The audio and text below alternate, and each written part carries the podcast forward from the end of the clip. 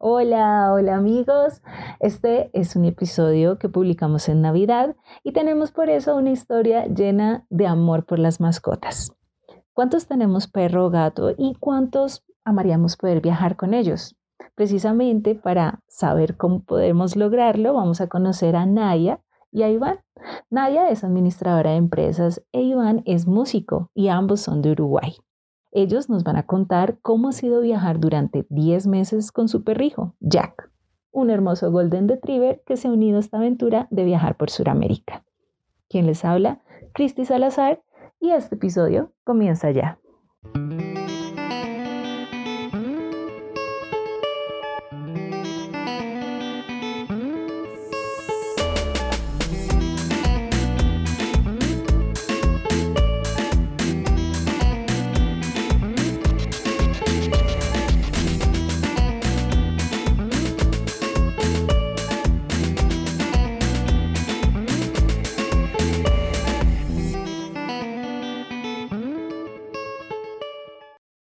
Bueno, en este momento tenemos que hacer un paréntesis y es porque durante la grabación de este episodio estábamos en medio también del Mundial de Fútbol y Naya e Iván hicieron su predicción sobre quién ganaba el, partido de Argentina y Croacia y posiblemente también quién ganaba la final. Vamos a ver qué nos dijeron. Esperemos que, gane Argentina, obviamente. Y que gane medio a cero igual, pero que gane. Que gane Argentina, sí. y del partido de Francia-Marruecos, ¿cómo va en ese partido? Ah, ahí, eh, bueno, creo que Francia es favorito, pero bueno, no sé. Marruecos viene dando la sorpresa en este mundial, así que se puede dar todo. Sería una final, final linda Francia-Argentina. Ah, estaría lindo. Estaría bueno. Y esperemos que quede, por supuesto, en Latinoamérica esa copa. Exactamente. Bueno, pues muy bien porque le han atinado y como ellos, pues siendo latinos, sí, estamos muy felices que la copa quedara en esta región. Ahora sí, vamos a entrar en materia y vamos a hablar del tema principal del episodio. Conozcamos más de el pequeño Jack y cómo ha sido su adaptación a esta aventura en Van por Latinoamérica. Jack es un perro Golden Retriever, tiene 7 años, es un perro súper amoroso, cariñoso, fiel compañero. Es dorado también para que lo conozcan porque hay varios de esos. Eh, es medio petizo, no quedó tan alto, tiene el pelo largo, eh, le encanta jugar con palos, ir con toda la gente a que lo toquen, eh, jugar con todos los perros. Él quiere ir con todos, aunque no quieran jugar con él, él insiste. Y tiene fascinación por los niños. Sí, le encantan los niños. Ve un niño y va. Él tiene que ir. Y en viaje lo que descubrió es que le gusta el agua también. Ah, antes no sabía, o sea, como que en un río se bota. Dudaba. dudaba en entrar al agua, pero ahora hay que tener cuidado porque cada vez que hay agua se tira. Tenían miedos antes de viajar, pensaban, decían, Dios mío, eh, ¿qué va a suceder si de pronto se enferma, si de pronto se marea, si de pronto...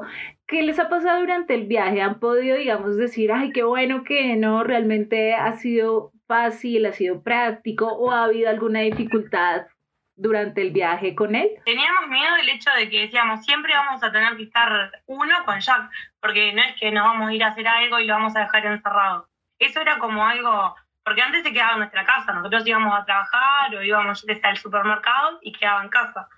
Y ahora es como, adentro de la camioneta es un espacio chico y sobre todo en verano hace calor, no lo puedes dejar. Entonces era, era como un miedo, decíamos, ¿qué hacemos con él, no? Después nos dimos cuenta que, nada, va con nosotros y si hay un lugar al que él no puede acceder, bueno, no vamos directamente o hablamos a ver si puede acceder, le explicamos que va con correa, que juntamos sus necesidades. Em, y bueno, miedo a enfermarse, sí, siempre pensábamos, decíamos, bueno, si le pasa algo, ¿qué haremos con él, no? Porque partamos de la base que no es un cachorro, ya tiene siete años, eh, puede sucederle un montón de cosas. De hecho, en Argentina se enfermó, le vino la laringitis, empezó como con una tos extraña y bueno, decidimos llevarlo a un veterinario, teníamos realmente la plata contada, pero bueno, era algo que había que hacerlo. Y la chica de la veterinaria se copó muchísimo con nuestro viaje y no nos cobró la consulta, únicamente cobró la medicación de él, nos hizo un descuento inclusive, Y mm, entonces siempre decimos que las cosas van a ir surgiendo. Así que los miedos hemos ido como venciendo los digamos. Hemos intentado que mm, adaptarnos. Ah, costó, ¿no? Sin duda que no fue que salimos con un animal grande como es y, y bueno, ya está, no. Fue como una adaptación a que, a que se ensucia y sube a un espacio tan reducido, a que se enferma, a que se puede ir, a un montón de cosas. Pero bueno, se adaptó. Cuando tomamos la decisión de decir, bueno, eh, queremos salir como un poco del sistema, vivir como más amigable de repente con la naturaleza, eh, dijimos, la única manera es renunciar a los trabajos, armar como, es lo que vimos nosotros, ¿no? Armar como la camioneta y salir. Y ahí siempre, nunca estuvo en, tela de juicio si Jack iba o no. Es, no, es la parte de la familia, somos nosotros tres, ya está. Tenía que ir. Tiene que estar siempre. A él le va bien viajando, o sea, hay perros, o sea, yo hablo también del mío un poco, a él le encanta viajar, eh, es un perro muy juicioso, él va sentado, va mirando todo y duerme. Mm, bueno, en realidad Jack un poco le molesta el ruido de la camioneta, esa es la realidad, como que la ruta mucho quizás no le gusta, pero sí es feliz cuando baja, eh, es feliz corriendo por el campo, por la playa, por la montaña, por todos los lugares lindos que hemos recorrido. Entonces como que nosotros decimos que está más feliz. Sí, sí, le decimos que está en sus sales a él, ¿viste? Él es, feliz viajando. Mm, ¿Y la comida, cómo hacen con él? O sea, ¿tienen su concentrado en cada lugar? ¿Compran, digamos, el alimento de él o tiene alguna dieta? No sé. Con él lo que hacemos eh, siempre, bueno, primero la plata de él. Ah. Él es el hijo, ¿viste? Entonces, primero la plata de la comida de él. Eh, tratamos de comprar siempre eh, bolsas eh, grandes, en lo posible. De la ración que viene de 21 kilos, 22 kilos. Entonces ya ahí no aseguramos lo de él. Y bueno, en la frontera no es tan fácil pasarla la comida. A veces algunos no te hacen problema y otros te dicen que no. Entonces tratamos de que la comida se termine prácticamente cuando vaya a llegar a la frontera. En todas las fronteras em, te piden eh, un montón de certificados de que el animal está en condiciones óptimas de salud. Entonces tenés eh, unos 10 días antes de cada frontera, hay que llevarlo a un veterinario que certifique que él tenga eh, las vacunas correspondientes a la edad y las vacunas correspondientes a lo que exige el país al que vas a ingresar. las los países que hemos hecho acá, bueno, eligen lo, eh, exigen lo básico, la vacuna de la rabia, eh, lemaniasis. Entonces, eh, si bien todos los animales lo tienen que tener, uno a veces en su casa de repente se olvida o algo, no, y esto es riguroso, tiene que tenerla. También le exigen una desparasitación interna y externa y que, bueno, el veterinario lo evalúe y certifique que está bien. Con ese certificado hay que presentarse ante el organismo estatal que a veces es un ministerio de ganadería, de agricultura. Eh, en Argentina, por ejemplo, se llama SENASA. Eh, y estos son los que te dan el papel para presentar en aduana. Y bueno, con ese papel ya eh, automáticamente ingresa. Pero bueno, sí, tenés siempre un poco de nervios porque no sabes si te van a querer exigir algo más, porque las aduanas, como todas aduanas, son un poco complicadas, las fronteras de papeles. Y por ejemplo, Uruguay es el país que te exige eh, un chip subcutáneo también. Exacto. Teniendo en regla, básicamente hay que ir unos días antes de cruzar, como para resumir, pero mm, no es tan difícil como parece o como lo cuento. Sí, son trámites, ¿no? Como todo trámite administrativo tiene su burocracia de una oficina a la otra, pero se puede hacer. ¿Cómo llegó esa camper? ¿Cómo llegó esa van? ¿La compraron? ¿Se la subsequiaron? Em, no, en realidad teníamos un auto que, bueno, habíamos logrado comprar juntos, pero era un auto muy chiquito. Y bueno, lo, cuando nos surgió la idea del viaje, eh, lo publicamos. A la semana lo estábamos vendiendo. Y a la otra semana. Y a la otra semana compramos esta. No fue algo que pensamos mucho, es la realidad. Y bueno, y fue el vehículo dentro de nuestras posibilidades, ¿no? Tampoco era que con el dinero de nuestro auto podíamos comprar lo que quisiéramos, ¿no? Era como, bueno, ver lo que hay en el mercado y a lo que nosotros llegábamos. E intentando dejar algo de dinero también para, para poder mandarlo a un mecánico, porque partamos de la base que no sabemos nada de mecánica. Entonces había que ponerla como a punto para salir. Y, bueno, fue la que encontramos, la primera que vimos y nos gustó y, la gente que la vendía nos transmitió como buena energía, nos transmitió confianza Y bueno, apostamos a eso en realidad. Y no nos podemos quejar de ella. Este, bueno, nos llevó dos meses armarlo. Así que bueno, le metimos, le metimos abundantes horas de trabajo.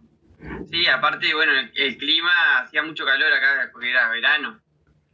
Y, y, claro, también tenías que descansar un poco en algunas horas porque no, era imposible trabajar afuera.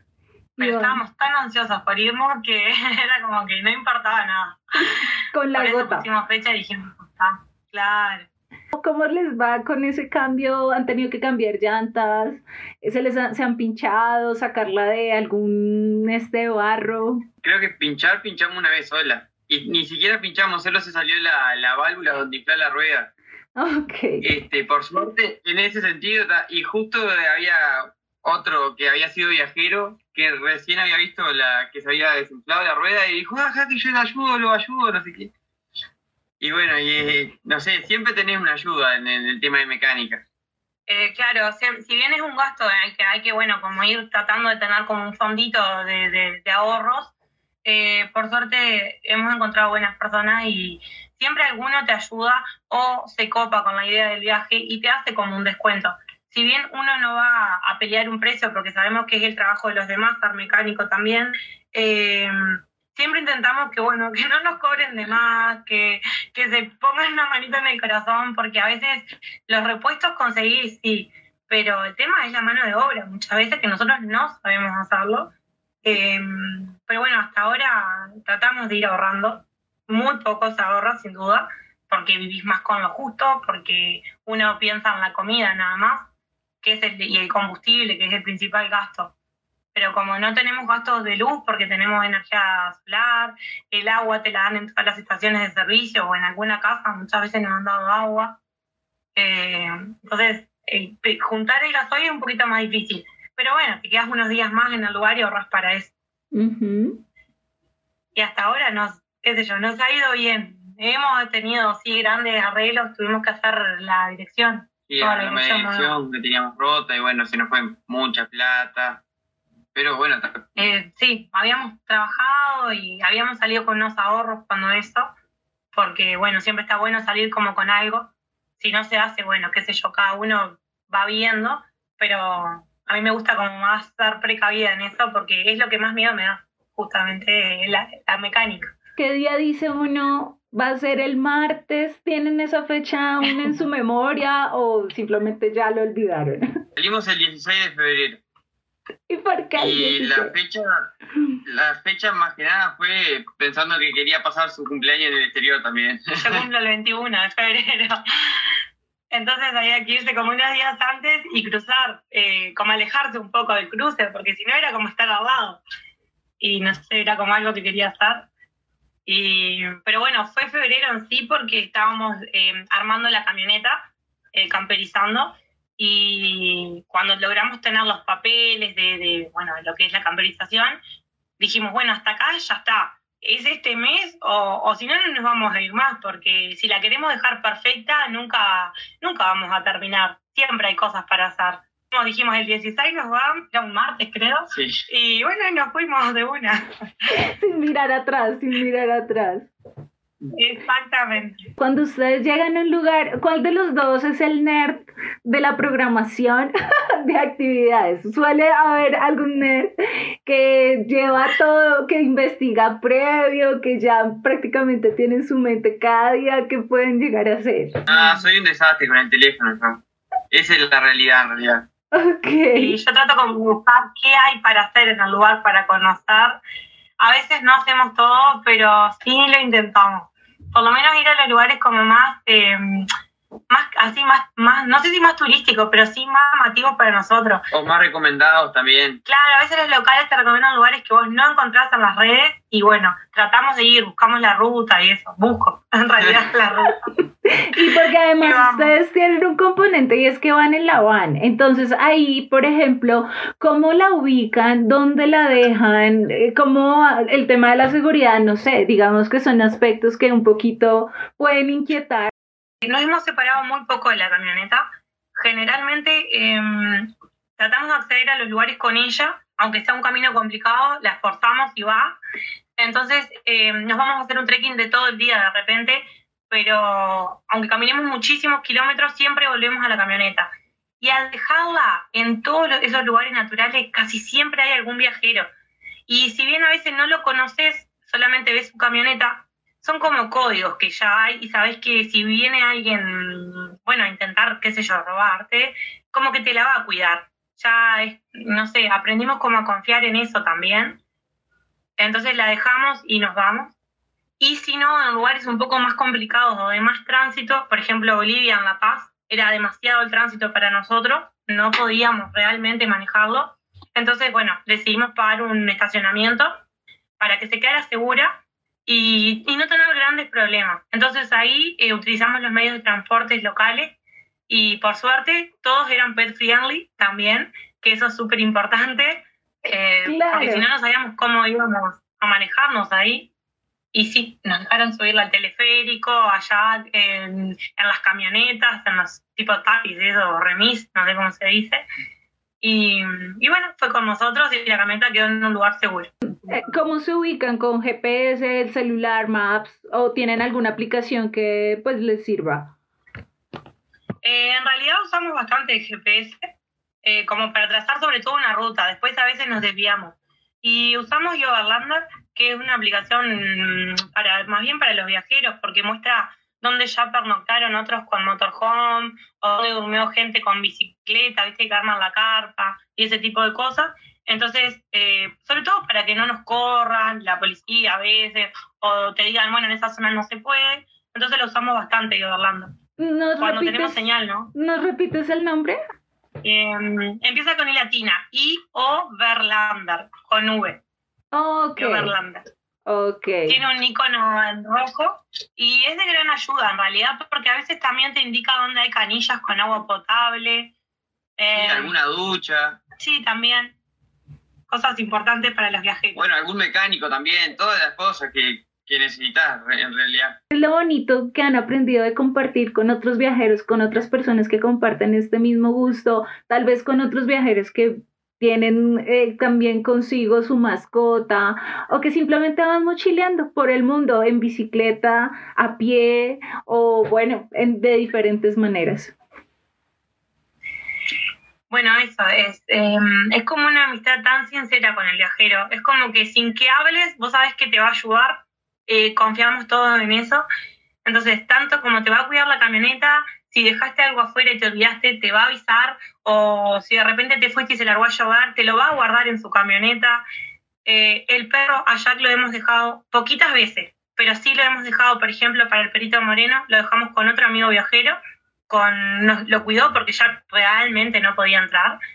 Entonces son todos esos códigos de, de, viajeros, de gente que, que se ayuda, que está en la misma, que no importa en qué medio viaje, sino que el fin es el mismo, es viajar, es conocer lugares, cultura.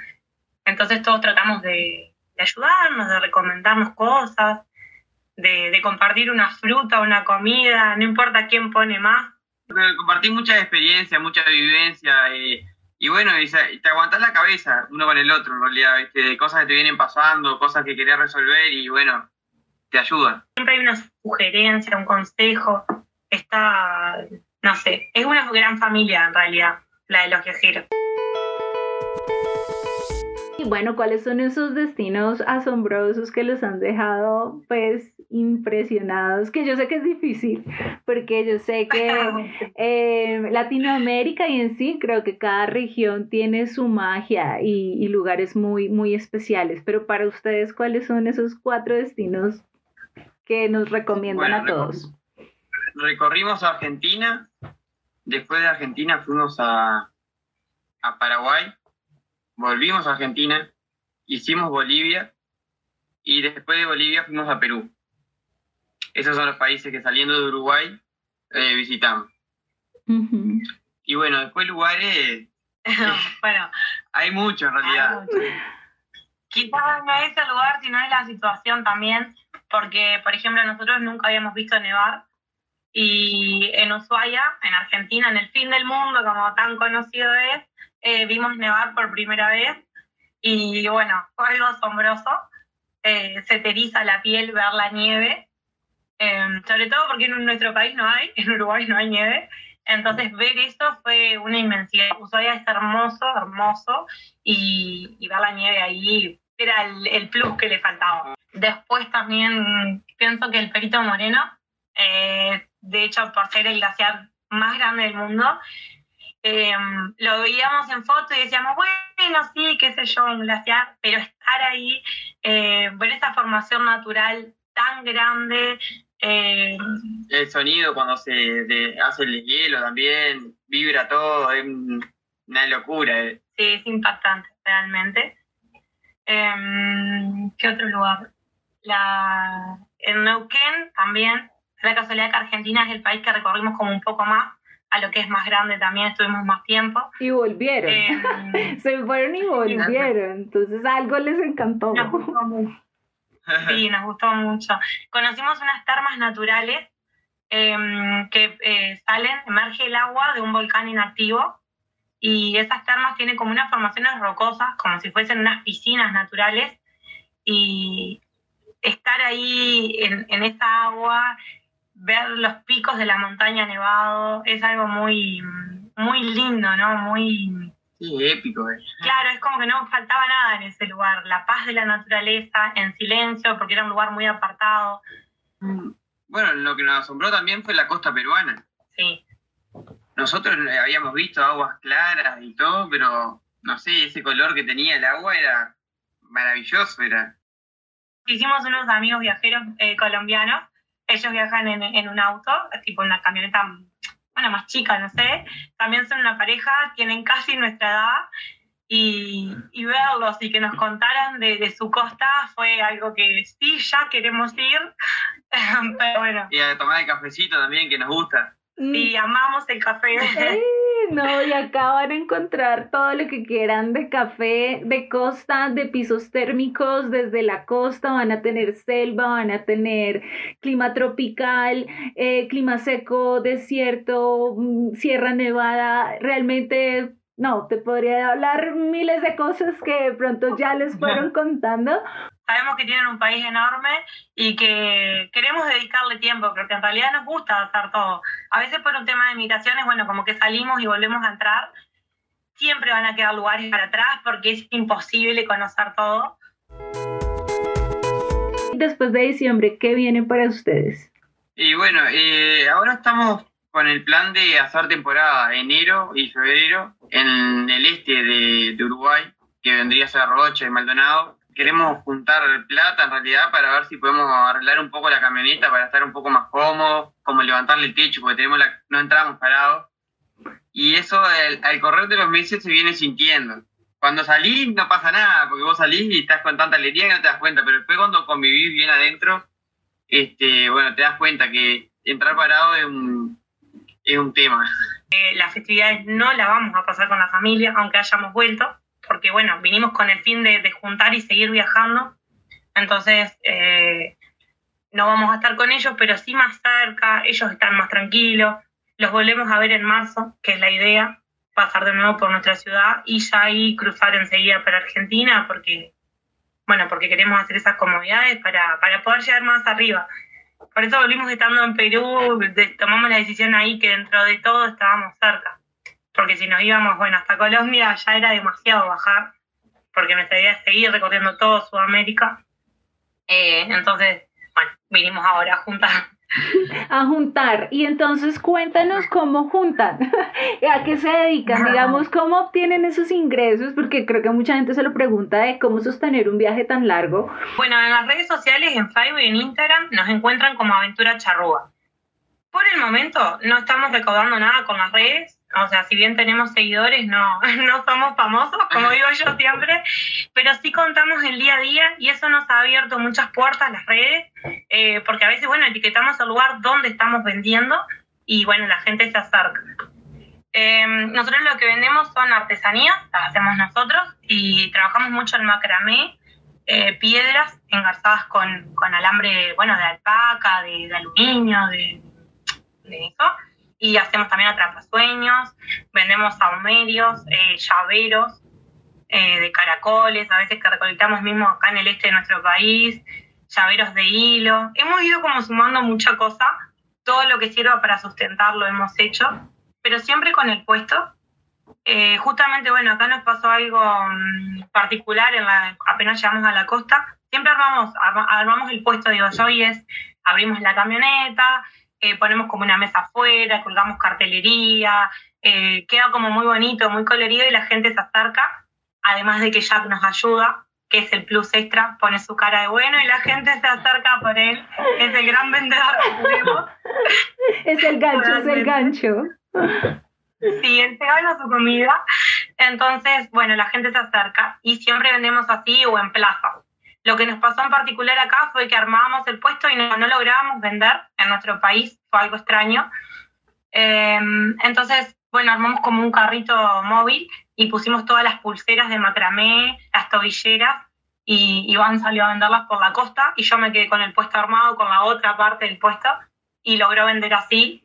Y eso fue, nada, fue un plus esta linda pareja nos deja muchas recomendaciones que se suman a las de los otros episodios del podcast. Conocerlos realmente fue una inyección de energía que ustedes no se imaginan. Y ustedes también pueden seguirlos en redes sociales, los encuentran como Aventura Charrúa. Y no olvidemos, de verdad, lo capaces que podemos ser para alcanzar nuestros sueños. Y en este caso, hace que valga la pena si al despertar nuestra vista es algún lugar de los 195 países que existen en la Tierra. Así nos despedimos de esta primera temporada, sin antes decir gracias por escucharnos. El próximo año volvemos con más historias, con estilo mochilero.